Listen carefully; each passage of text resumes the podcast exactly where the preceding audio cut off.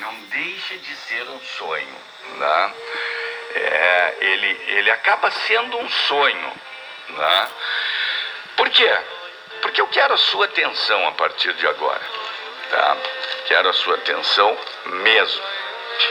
É, eu quero voltar um pouco no passado e vamos refletir juntos. Todos nós, todos nós, sempre fomos diferentes uns dos outros. Todos nós sempre fomos diferentes uns dos outros. 8 horas e 35 minutos. Para quem ligou o rádio pela primeira vez, esse é o Papo do Dia, um editorial né, que diariamente nós por volta de 8h30, temos um papo do dia. Eu escolho um tema e falo sobre esse tema. Volto a dizer, nunca escrevi nada, sempre eu penso e as palavras vão saindo, graças às bênçãos de Deus. Né? Nós sempre fomos diferentes, mas no passado, no passado, a própria sociedade, a própria conduta social, o modelo de sociedade que fomos criados no Brasil, influenciados pela televisão, também pelo rádio, pelos jornais, pelas revistas daquela época, lembram Mary Claire, Marie Claire, aquela Mary Claire, é, é, outras revistas que agora não, não me vem à mente, né? meu amigo Carlos Alberto. É, tantas revistas que a época o rádio, a televisão, as revistas, principalmente o rádio e as revistas, eram as redes sociais. Né? A televisão também eram os, os meios influenciadores das pessoas. E nós praticamente tínhamos uma conduta uniforme. Né? Uniforme. Era, era difícil aquela pessoa que destoava da grande maioria né? Até porque os nossos pais foram né, educados, viveram com muita dificuldade. Né? A grande massa populacional brasileira né, é, era classe média para pobre, né? e, e, como até hoje ainda muito poucos eram ricos né? patrimonialmente. E então, vale dizer que nós éramos muito semelhantes. Afora o mercado né, consumidor, afora o capitalismo, que não nos oferecia além de um bamba ou um, um conga. Depois, quando surgiu o quichute, já foi né, uma, uma grande mudança. Depois surgiram os tênis rainha, né, e aí veio Adidas e tantas outras marcas. Mas, para aqueles que têm mais de 50 anos, né, é, é, e, e, e fora outros ainda, ainda com, com, mais idade que são do tempo do tamancão, da, da, alpargata, né? É, das sete vidas. Né? Então, são essas coisas que nos deixavam muito semelhantes, muito semelhantes. E aí, baseado nisso, eu venho, venho avaliando, pensando, refletindo nesses últimos dias, diante de todos os acontecimentos. E aí eu quero que você que está tomando o seu chimarrão, o seu café, é, coloque bastante atenção no papo do dia, no que eu vou e no que eu estou lhe dizendo. Por quê? Porque eu estou lhe dizendo que nós somos iguais. Nós éramos diferentes, diferentes, mas é, em todos os conceitos, digamos assim, é, do pensar, de agir, nós éramos iguais. Nós éramos iguais. Né? Por quê? Porque a TV nos modelava, porque nós só tínhamos dois tênis para vestir, porque nós, ou nós estudávamos em colégio público ou em colégio particular. É, as opções de expressão, de conduta, nós só tínhamos o cinema para frequentar como é, exemplo de arte, cinema e carnaval, né? e a Semana da Pátria com os desfiles, as bandas, né? o resto eram brincadeiras na frente da casa, no pátio da casa, na escola. Né? Nós, mesmo sendo diferentes, nós éramos iguais. É incrível, né? É uma incongruência, é né? um conflito Como, como que diferentes são iguais? Né? O que nos era oferecido né, era exclusivo, único. Não havia diversas opções como há hoje para os jovens e para os adolescentes. Né, para os jovens e para os adolescentes. Então, o que, que é o papo do dia? O que, que eu quero dizer para você?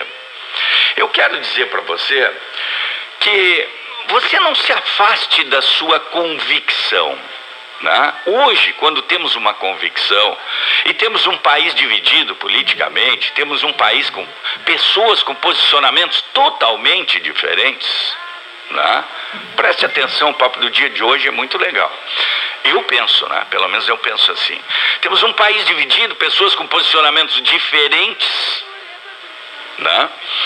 mas eu não quero que você se afaste daquilo que você pensa, daquele, daquela ideia, daquela ideologia, porque todos nós temos. Ideologia o que, que é? É idealizar, é ideologizar um futuro, um desejo de um mundo melhor, com menos desigualdade, com pessoas menos pobres, né? com pessoas mais felizes, com famílias felizes. Isso é idealizar. Esse pode ser um processo de ideologização.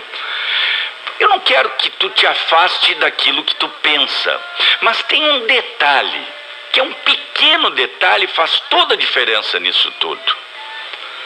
Onde está alicerçado o seu pensamento?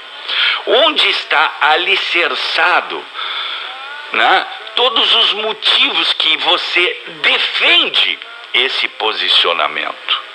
É necessário que a gente faça uma visita ao nosso interior, adentro de nós mesmos. Né? O que, que a gente pensa? Por que, que eu defendo tal situação? Então, eu digo a vocês assim, ó. É, isso me faz pensar em todas as situações, assim, no macro, amplamente, sabe? Sobre todos os aspectos social, político, o aspecto do ponto de vista da liberdade, de expressão, de tudo isso. E aí, esse papo do dia eu ia fazer no início da semana, inclusive eu, uh, conversando com o Caniela, com o Pedro Valente, e, e, eu falei que eu ia citar o Big Brother também. Por que, que eu estou dizendo isso? Porque nós tivemos no ano passado né, cenas das pessoas uh, pedindo a volta de um regime militar, né, uh, pedindo o fechamento do Congresso. Uh, o que, que traz como base esses pedidos, essa defesa desse posicionamento? Né? O que, que traz como base? Claro, tem muita coisa que você pode utilizar para dizer para mim, Sérgio, no tempo do regime né, militar, nós cruzávamos Pelotas às três horas da madrugada para ir na boate Hipopótamos, lá embaixo, no, na parte de baixo do, do salão do Clube Gonzaga, Clube eh, Esportivo Gonzaga e não nos acontecia nada. Nós não éramos assaltados, nós não nós cruzávamos, né? Nós podíamos ir na boate som livre lá no porto, que era considerado uma zona perigosa, e não nos acontecia nada. Nós íamos lá no metrô, lá no Fragata, no Farroupilha, no Bailão Estrela Gaúcha, já foi depois, né? Mas no, no auge do período, né? Ah, o carnaval era maravilhoso, não nos acontecia nada. Ótimo, ótimo. E você tem razão em fazer essa defesa, sem dúvida alguma.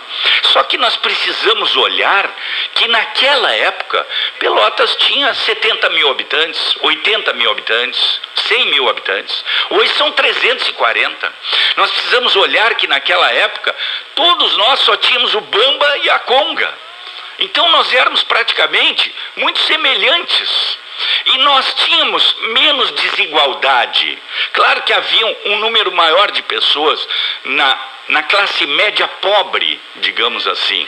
Mas todo mundo trabalhava, nós tínhamos frigoríficos, fábricas de conserva, nós tínhamos tudo isso. A violência era muito menor, a marginalidade era muito menor, as drogas ainda não haviam invadido a nossa sociedade. Então não adianta nós querermos pensar que hoje nós teremos aquela mesma vida. Não teremos. Por quê? Porque hoje nós temos um Estado paralelo né, que são as milícias, que são o mundo do crime, as facções, que não se submeterão a um regime militar. Nós teríamos uma guerra civil. E primeiro, um regime militar, golpe ou não golpe, nós precisamos lembrar de onde surgiu tudo isso. Jânio Quadros renunciou, né? E o Brizola, cunhado de João Goulart, defendia a Constituição. É isso que nós precisamos lembrar também, o surgimento de todo esse processo. Brizola defendia a Constituição. O que que Brizola dizia? Se o presidente renunciou, quem tem que assumir é o vice-presidente, o João Goulart. Né? E todos os políticos e o processo político da época não permitiu que João Goulart assumisse e governasse o país. E digamos de passagem, naquela época, o vice-presidente era eleito separadamente do presidente. Então, se, se havia legitimidade no processo de eleger presidente da República e vice. Tanto é que se elegia o presidente da República de um partido e o vice de outro. E tanto é que muitas vezes o vice chegou a ter mais votos do que o próprio presidente da República, que foi o caso do João Goulart. Que é necessário contar essa história, pelo menos relembrar essa história na cabeça das pessoas. É muito importante relembrar essa história na cabeça das pessoas. E aí, gente, vejam bem, eram épocas diferentes. Não há como defender uma coisa hoje baseado no que aconteceu no passado. Não há. Eu não quero que você se livre das suas convicções, mas eu quero que você pense por quais motivos você defende determinado posicionamento você defende. Por que, que eu ia falar no Big Brother Brasil? Porque eu quero dizer o seguinte: imaginem aquelas famílias que tiveram, nessa época lá que eu estou falando, lá atrás. Ah, outra coisa, né? era bom andar às três da manhã? Era, era ótimo. Né? Era bom o carnaval? Tudo era bom. Nós tínhamos liberdade? Claro que tínhamos. Protegidos pelo Estado? Sim, mas temos que lembrar que a população era menor, que a desigualdade era menor, que a droga muito pouco existia era mais o alcoolismo. Nós temos que lembrar de tudo isso. Por isso que a vida lá atrás era melhor.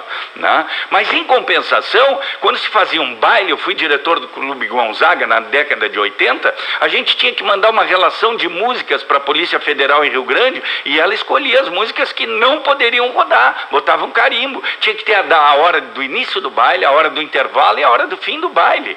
Né? Naquela época, década de 70 para 80, se você fizesse um aniversário na sua casa com 20 20, 30 pessoas, a polícia tinha direito de chegar sem mandado algum né, e perguntar, porque eles tinham dúvida que aquilo pudesse ser uma reunião de partido político. Né? Era, era um cerceamento de liberdade. Eu nem vou falar nas pessoas né, que sumiram, que desapareceram. Né? Eu não vou falar sobre isso. Não, não vou. É, porque muita gente acha que eram baderneiros, mas eram pessoas que queriam que João Goulart tivesse assumido e tivesse governado o Brasil. Era o que a Constituição dizia à época. Né? Isso que eu nem vou entrar no detalhe político, tivemos um período de regime parlamentarista, mudaram, fizeram de tudo naquela época, até João Goulart se exilar no Uruguai.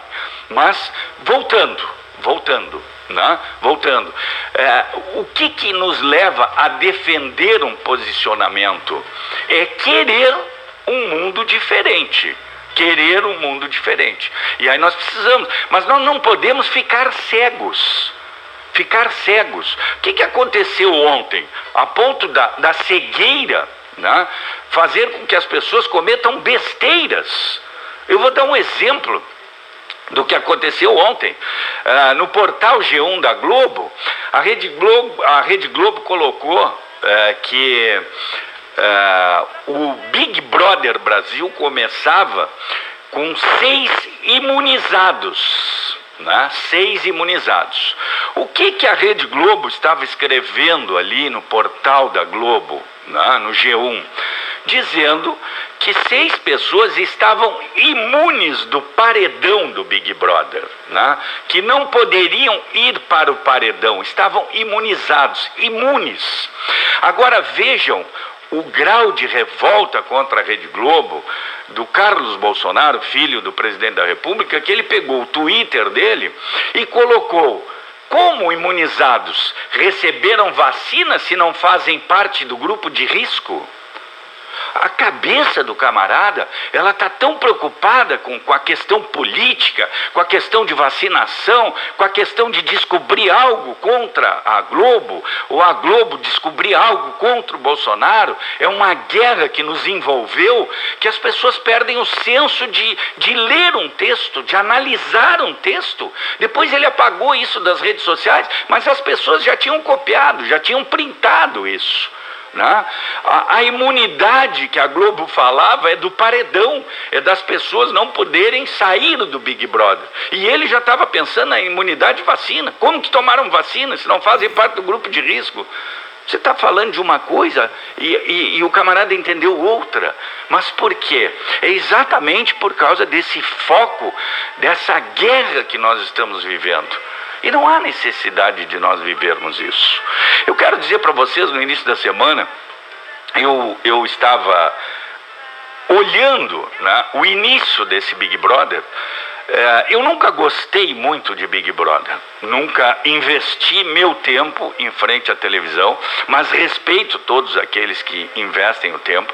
Eu acho que o Big Brother é uma grande ferramenta né, é, é, de como conduzir as pessoas, porque a, a Rede Globo confina essas pessoas, coloca elas dentro de uma casa e conforme o comportamento delas, o público aqui fora vai reagindo, gosta mais desse, gosta mais daquele e tal, e depois a Globo Globo cria novelas com a personalidade daquelas pessoas que estavam lá. Cria novelas onde os atores né, têm semelhança com aquela personalidade. Por isso que na novela, ah, eu gosto tanto desse ator, do papel dele, claro, porque você já votou lá no Big Brother.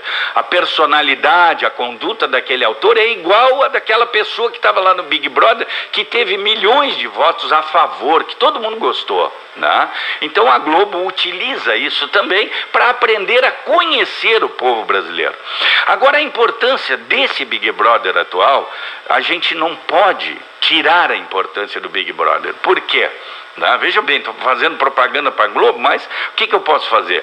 Num momento em que todos os canais de televisão só apresentam notícias, não produzem conteúdo como novelas, né? você só busca séries, você vai buscar séries é, é, é, no Netflix ou, ou, ou, em outros canais que você possa ver no YouTube, ver filmes e séries. Né? No entanto, no entanto, o Big Brother é uma produção atual né, a realidade atual ao vivo para as pessoas assistirem. Mas outra importância que o Big Brother traz também, e eu quero dizer a todos vocês, é que o Big Brother conseguiu colocar dentro da casa o Brasil. O Brasil. O Brasil diferente daquele dos anos 70, 80, onde gays eram reprimidos. Gays tinham vergonha de dizer que eram gays homens, mulheres, não importa, tinham vergonha, havia uma repressão. Hoje as pessoas têm o direito de se manifestar, onde negros não tinham oportunidade nem voz.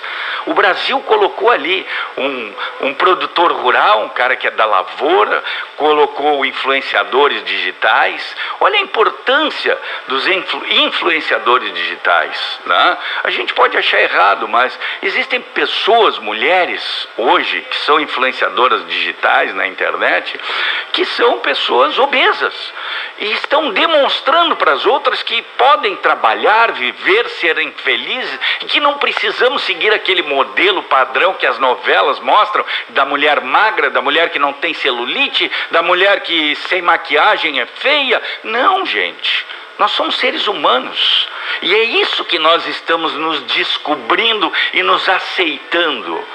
Por isso, a importância dessa diversidade na televisão, na sua casa todos os dias para que a gente observe as discussões, os posicionamentos diferentes. Ontem eu, eu tem um, um, apresentador de uma rádio da capital que ganhou um ponto no, no, conceito comigo. Porque eh, uma menina entrou lá da praia de Capão da Canoa e aí falou que estava com os pés na água e tal, e os locutores ali em Porto Alegre diziam, bah, que inveja e tal, e ele disse assim, que inveja branca, né? é uma inveja branca. Né? Aí foi para o comercial, quando voltou ele mesmo disse, ele mesmo disse, olha, eu quero me desculpar aqui com os ouvintes, antes que me puxem as orelhas no WhatsApp, eu também já vou me puxar, e se alguém me puxar tem razão. Eu quero pedir desculpas porque eu falei a inveja branca. Né? E por quê? O que, que parece? Parece que a inveja branca é boa, se for preta é ruim. Né? Então, esse é um tipo de racismo estrutural. É isso que se fala de racismo estrutural. Eu vou fazer um programa aqui, dia 13 de maio, se não for num sábado num domingo, eu vou fazer trazendo pessoas para a gente falar sobre racismo. É, vou fazer. Por quê? Porque são coisas que saem ao natural. Aquilo você foi ensinado daquela forma. E o que nós precisamos é ter consciência de mudar, de desconstruir tudo isso. Assim como como temos que ter consciência de desconstruir muitas das nossas opiniões. Muitas das nossas opiniões. Né? Porque só para encerrar o papo do dia, depois, depois, né, depois da entrevista, eu vou falar aqui sobre o que aconteceu essa semana. Né? E nós fomos a vida toda acostumados com um comportamento né? É, é, a imagem do presidente da República, o comportamento do presidente da República, nós sempre fomos acostumados com um comportamento de presidente da República. E ontem aconteceu um fato que realmente me entristeceu muito, me entristeceu muito mesmo. Vou falar é, depois da entrevista aqui, são 8 horas e 55 minutos. Esse foi o papo do dia.